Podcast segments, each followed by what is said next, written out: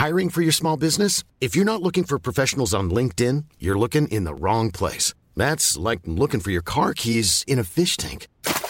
LinkedIn helps you hire professionals you can't find anywhere else, even those who aren't actively searching for a new job but might be open to the perfect role. In a given month, over 70% of LinkedIn users don't even visit other leading job sites. So start looking in the right place. With LinkedIn, you can hire professionals like a professional. Post your free job on linkedin.com slash people today. Ryan Reynolds here from Mint Mobile. With the price of just about everything going up during inflation, we thought we'd bring our prices down. So to help us, we brought in a reverse auctioneer, which is apparently a thing. Mint Mobile unlimited premium wireless. Ready to get 30, 30, bit to get 30, bit to get 20, 20, 20, bit to get 20, 20, bit to get 15, 15, 15, 15 just 15 bucks a month. So, Give it a try at mintmobile.com slash switch. $45 upfront for three months plus taxes and fees. Promo rate for new customers for limited time. Unlimited more than 40 gigabytes per month. Slows. Full terms at mintmobile.com. Bonjour, c'est Jules Lavie pour Code Source, le podcast d'actualité du Parisien. Et d'abord, merci, vous êtes de plus en plus nombreuses et nombreux à nous suivre. Pour le mois de janvier, 650 000 écoutes rien qu'en France, 800 000 dans le monde. Code Source est aujourd'hui le troisième podcast en France hors rediffusion radio et le premier podcast d'actualité. Merci de votre confiance.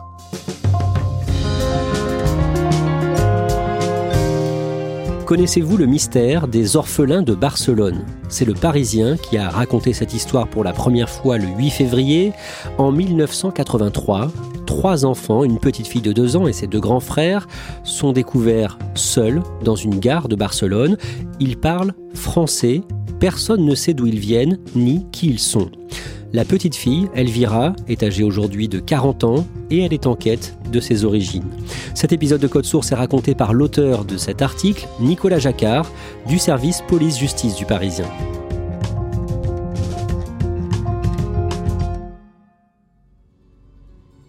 Nicolas Jacquard, cette histoire commence en 1984, le 22 avril 84, c'est un dimanche, en Espagne, en Catalogne, dans une gare de Barcelone.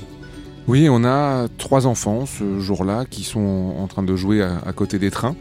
Ce sont les machinistes qui vont s'inquiéter de savoir qui sont ces enfants. Il y a une petite fille notamment, la plus jeune des trois, qui est en pleurs, et donc on, on va les s'enquérir de qui sont ces enfants. Qu'est-ce qu'ils disent, euh, ces enfants? Pourquoi est-ce qu'ils sont là? Ils disent qu'ils ont été amenés là par un ami de leurs parents, qui s'appelle Denis, qui les a emmenés là dans cette gare de Francia à Barcelone, et ils disent que Denis leur a dit qu'il partait acheter des bonbons et qu'il n'est jamais revenu. Ils s'appellent Ramon, Ricard et Elvira. Ils ont approximativement 6 ans pour Ramon, 4 ans pour Ricard et 2 ans pour Elvira. Quelle langue ils parlent? Ils parlent le français parfaitement, et il y a Ramon qui lui maîtrise également quelques mots d'espagnol. Un avis de recherche est placardé à Barcelone avec une photo. Nicolas Jacquard, est-ce que vous pouvez nous décrire les trois petits sur cette photo? Oui, alors on a une photo typique des années 80 avec les deux garçons qui ont euh, un t-shirt bleu pour l'un, un t-shirt rouge pour l'autre, assez moulant comme ça se faisait à l'époque, des baskets, un jean, et puis euh, cette petite fille, leur petite sœur, qui est euh, entre les deux, avec des mèches blondes quand les deux garçons sont bruns, le visage beaucoup plus renfrogné que ne l'ont ses aînés. L'avis de recherche est très sommaire. C'est une feuille euh, A4 blanche classique avec euh, quelques phrases qui ont été euh, écrites au stylo bleu qui disent qu'on recherche des informations sur ces enfants et que toute personne qui a des informations peut téléphoner à un numéro de téléphone qui est donné. L'avis de recherche est accompagné de la photo qu'on décrivait précédemment. On comprend bien, l'avis euh, n'est pas diffusé massivement. Il n'y a pas, par exemple, d'émissions de télé qui parlent de, de ces trois enfants. Et les recherches ne donnent rien. Ces recherches ne donnent absolument rien puisque le, le numéro de téléphone du centre d'accueil qui était glissé avec l'avis de recherche ne sonnera jamais. Ramon, Ricard et Elvira sont placés dans un orphelinat et deux ans après leur découverte, en 1986, il est acté qu'ils ne retrouveront jamais leurs parents. Le 10 juin, cette année-là, ils sont confiés à une famille d'accueil, un couple aimant. Elle est psychologue, lui est professeur. C'est un couple qui était en attente d'adoption d'enfants et qui va euh, voilà, fournir à ses enfants toute l'éducation et l'amour qu'ils n'ont plus puisqu'ils ont été abandonnés. Ramon, Ricard et Elvira, on ne sait pas quand ils sont nés. Quand est-ce qu'ils fêtent leurs anniversaires? C'est effectivement quelque chose qui leur manque véritablement, c'est leur date de naissance. Et donc on choisit de fêter leurs anniversaires au moment du saint qui représente leur prénom. Et donc voilà, ils vont avoir une date d'anniversaire fictive pour les fêter. On ne sait pas non plus d'où ils viennent, mais l'aîné, notamment, a quelques souvenirs. Lesquels? Il se souvient par exemple d'une jambe de la tour Eiffel, là où il habitait, donc on, on suppose donc qu'ils habitaient à Paris. Quand euh, un éducateur l'interroge sur la profession de ses parents, a priori sa maman n'en a pas, et, et, de son papa, il dit qu'il fabriquait de l'argent ou des timbres, on, on, ne sait pas très bien. Il dit également qu'il n'allait pas à l'école et que ses frères et sœurs n'y allaient pas non plus. Il a aussi un souvenir particulier qui concerne une arme. Il se rappelle un épisode où il aurait, dit-il, tiré sur son petit frère avec un pistolet et on ne sait pas très bien s'il s'agissait d'un vrai, s'il s'agissait d'un faux. Il dit également que euh, dans l'appartement de ses parents, il y avait souvent justement des armes, des pistolets. Donc voilà, il y a cette ambiance-là qui est décrite par le plus grand des enfants. Une enfance très mystérieuse, donc, jusqu'à leur adoption. Et pour les parents adoptifs de Ramon, Ricard et Elvira, cette histoire à trous n'est pas un tabou. Non, pas du tout, puisque ses parents adoptifs savent qu'en adoptant les enfants, ils adoptent également ce passé mystérieux, ces énigmatiques premières années de, de, vie. Ils en parleront assez librement tout au long de leur enfance et de leur adolescence, à tel point que même lorsque Elvira, la plus petite, aura 10 ans, ils partiront tous en vacances à Paris, les parents adoptifs se disant que peut-être en voyant la capitale française, les enfants auront des souvenirs qui émergeront de cette vie d'avant. Les années passent, Ramon, Ricard et Elvira sont visiblement heureux avec leurs parents adoptifs, même s'ils ignorent tout de leur origine. Ils grandissent. Une fois devenus adultes, ils trouvent du travail. Ramon et Ricard travaillent dans l'informatique et l'enseignement. La petite dernière, Elvira, elle, est enseignante, elle aussi. Elvira donne naissance à un premier enfant en 2014 et c'est un bouleversement dans sa vie.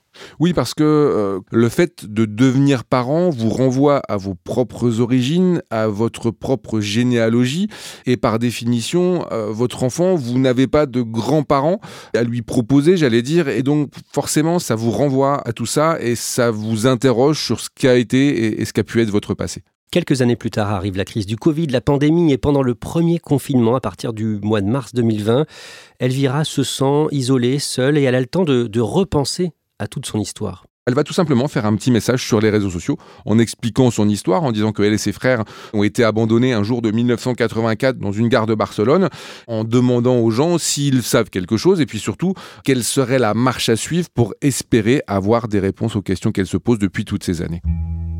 Beaucoup d'internautes sont touchés par cette histoire et se mobilisent pour aider Elvira. La nouvelle va se répandre assez rapidement et notamment sur des groupes spécialisés dans ce type de recherche. Et on a donc des bénévoles euh, qui vont s'emparer de cette histoire, à la fois en Espagne, mais aussi en France, puisqu'on sait que cette histoire a vraisemblablement des racines françaises. Au début de l'année 2021, Elvira et ses frères font des tests ADN en passant par des sites internet spécialisés. Les bénévoles se rendent compte que Elvira et ses frères ont une génétique commune avec des gens qui sont inscrits sur ces différents sites. En les contactant les uns après les autres, ils vont tomber sur l'un d'eux qui va leur dire Ah, je crois me rappeler que justement dans mes propres cousins éloignés, une famille a disparu au début des années 80, les parents, la maman, le père et leurs trois enfants. Elle rencontre des cousins lointains, principalement à Madrid et euh, en Andalousie, et elle en apprend beaucoup plus sur sa famille. Elle finit par tomber sur des oncles et tantes. Son père et sa mère étaient chacun issus de familles nombreuses. Elvira va se rendre chez certains d'entre eux et il n'y a aucun doute sur sa propre identité puisque elle va découvrir également des photos de elle et ses frères quand ils étaient enfants avant d'être abandonnés et retrouvés. Alors qui est sa mère? Sa mère, elle vient de Madrid. Elle vient d'une peuplade semi-nomade, un petit peu liée au Rhum, mais pas exactement. Sa mère s'appelle Rosario Cuetos Cruz. Elle est née en 1949 et Elvira et ses frères vont découvrir de nombreuses photos de sa maman et de son père. Et donc, qui est son père? Son père s'appelle Ramon Martos Sanchez. Il serait né en 1949 ou en 1947, on ne sait pas bien. Lui est originaire de Séville et il a également euh, grandi dans une famille extrêmement nombreuse. Et Elvira apprend qu'il était connu de la police, qu'il était un voyou. Nicolas Jacquard, avant d'aller plus loin, comment est-ce qu'il a commencé son parcours de malfaiteur on en est réduit en termes d'informations concernant ce parcours à ce qu'a pu en dire sa propre famille. Il aurait, je parle au conditionnel, commis des braquages. Il aurait été cambrioleur, notamment parce qu'il aurait pu euh, travailler comme acrobate dans un cirque et que ses qualités d'acrobate lui auraient permis d'effectuer un certain nombre de cambriolages. Voilà. Au début, on est vraiment sur ce qu'on appelle communément en, en termes de polyjustice de l'atteinte au bien. Un jour, en 1977, il a failli commettre un meurtre. Il a tiré sur un garde civil, un policier du côté de Séville qui l'a blessé à minima. Et le fait d'avoir euh, commis ce fait beaucoup plus grave l'entraîne à quitter l'Espagne et aller se réfugier en France. Et en France, il continue à vivre comme un hors-la-loi. Oui, d'abord parce que on imagine qu'il est clandestin puisqu'il est recherché par la police espagnole. Il doit se cacher. On soupçonne qu'il vit d'ailleurs avec des faux papiers. On a encore euh, une fois ces témoignages de proches qui disent qu'il était souvent avec des bijoux, euh, qu'il roulait avec des grosses voitures que peut-être qu'il aurait trempé dans des trafics d'armes, voire de stupéfiants. Voilà, en tout état de cause, euh, il mène une existence en, marge de la loi et de la société officielle.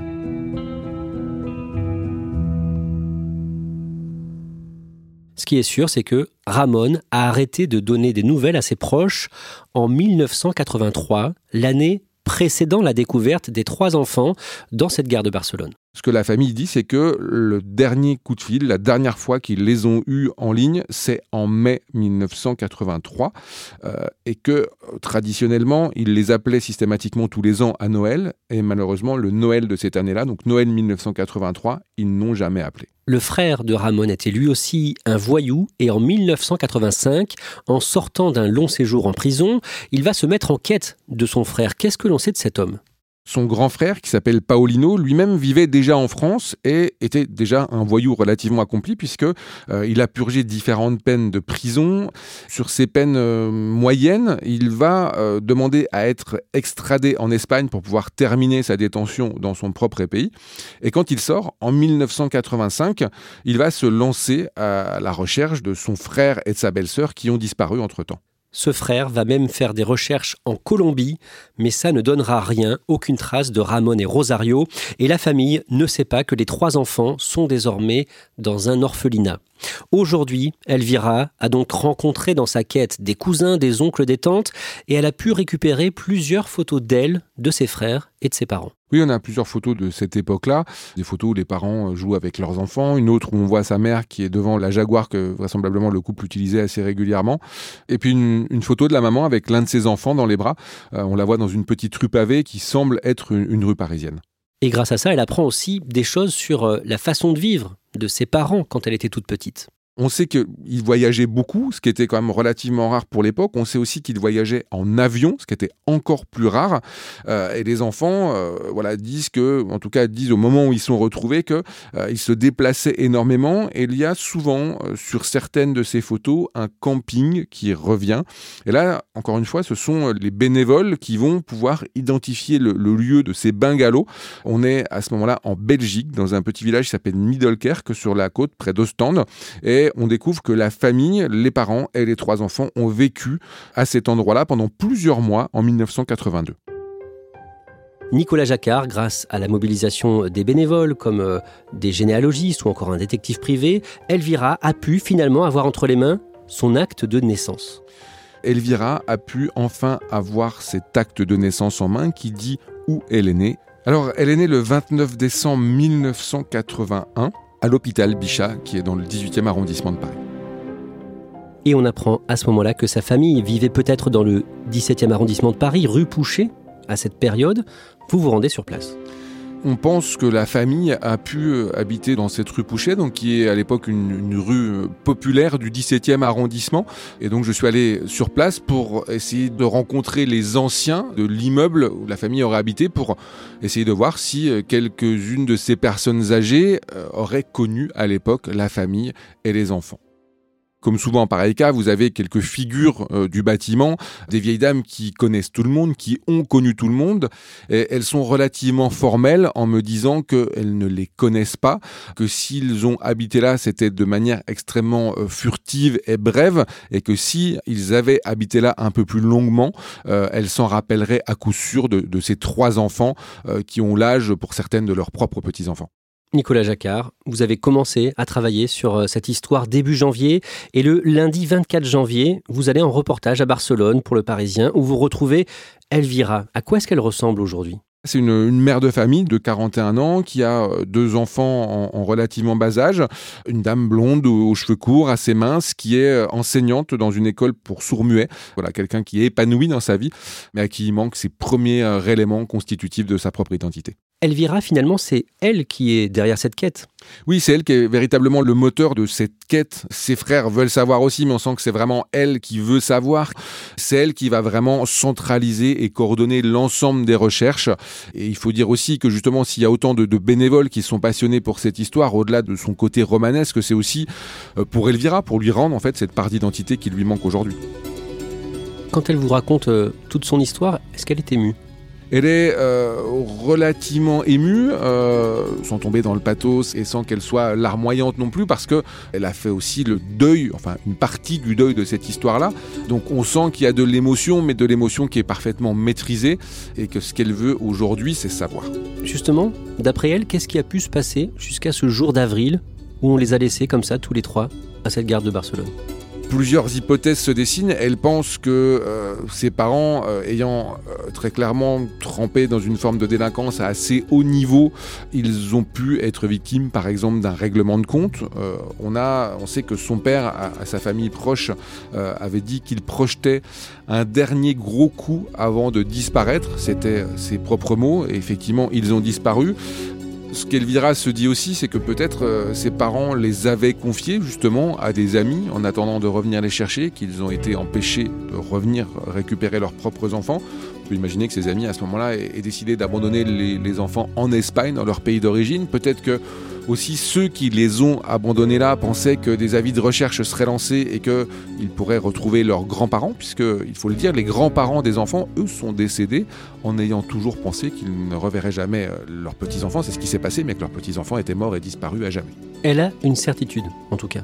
Oui, cette certitude, c'est que euh, ses parents ne l'ont pas volontairement abandonné, c'est qu'il y a quelque chose qui a fait que dans leur vie, ils ont à un moment euh, été contraints ou obligés de, de se séparer de ses enfants.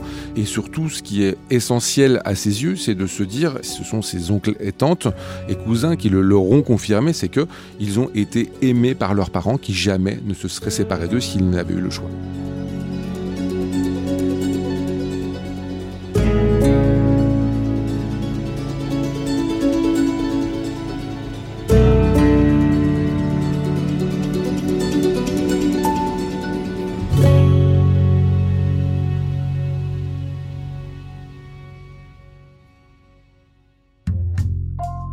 Merci Nicolas Jacquard. J'invite nos auditeurs à aller lire votre article sur leparisien.fr. Vous pouvez le retrouver facilement en tapant dans un moteur de recherche Mystère orphelin Barcelone. J'ajoute que votre mail, Nicolas Jacquard, et celui d'Elvira sont indiqués sur l'affiche de ce podcast. Cet épisode de Code Source a été produit par Thomas Valogne, Sarah Amni et Thibault Lambert. Réalisation Julien Moncouquiole. Code Source, le podcast d'actualité du Parisien, est disponible sur toutes les plateformes. Nous publions un nouvel épisode chaque soir de la semaine. Pour n'en rater aucun, n'oubliez pas de vous abonner. Et puis si vous aimez Code Source, n'hésitez pas à laisser un commentaire sur votre application audio préférée ou à nous écrire directement source at leparisien.fr.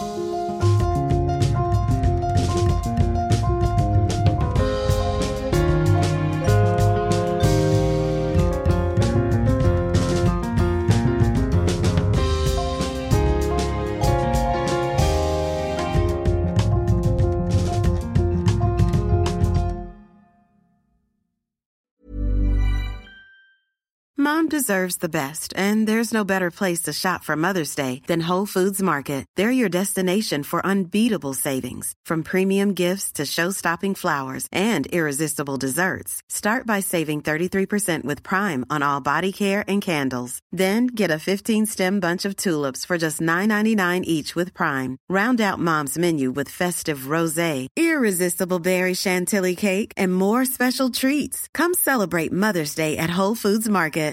Hi, I'm Daniel, founder of Pretty Litter. Did you know cats tend to hide symptoms of sickness and pain? I learned this the hard way after losing my cat, Gingy. So I created Pretty Litter, a health monitoring litter that helps detect early signs of illness by changing colors, saving you money and potentially your cat's life. Pretty Litter is veterinarian developed, and it's the easiest way to keep tabs on your fur baby's health right at home. Go to prettylitter.com and use code ACAST for 20% off your first order and a free cat toy. Terms and conditions apply. See site for details.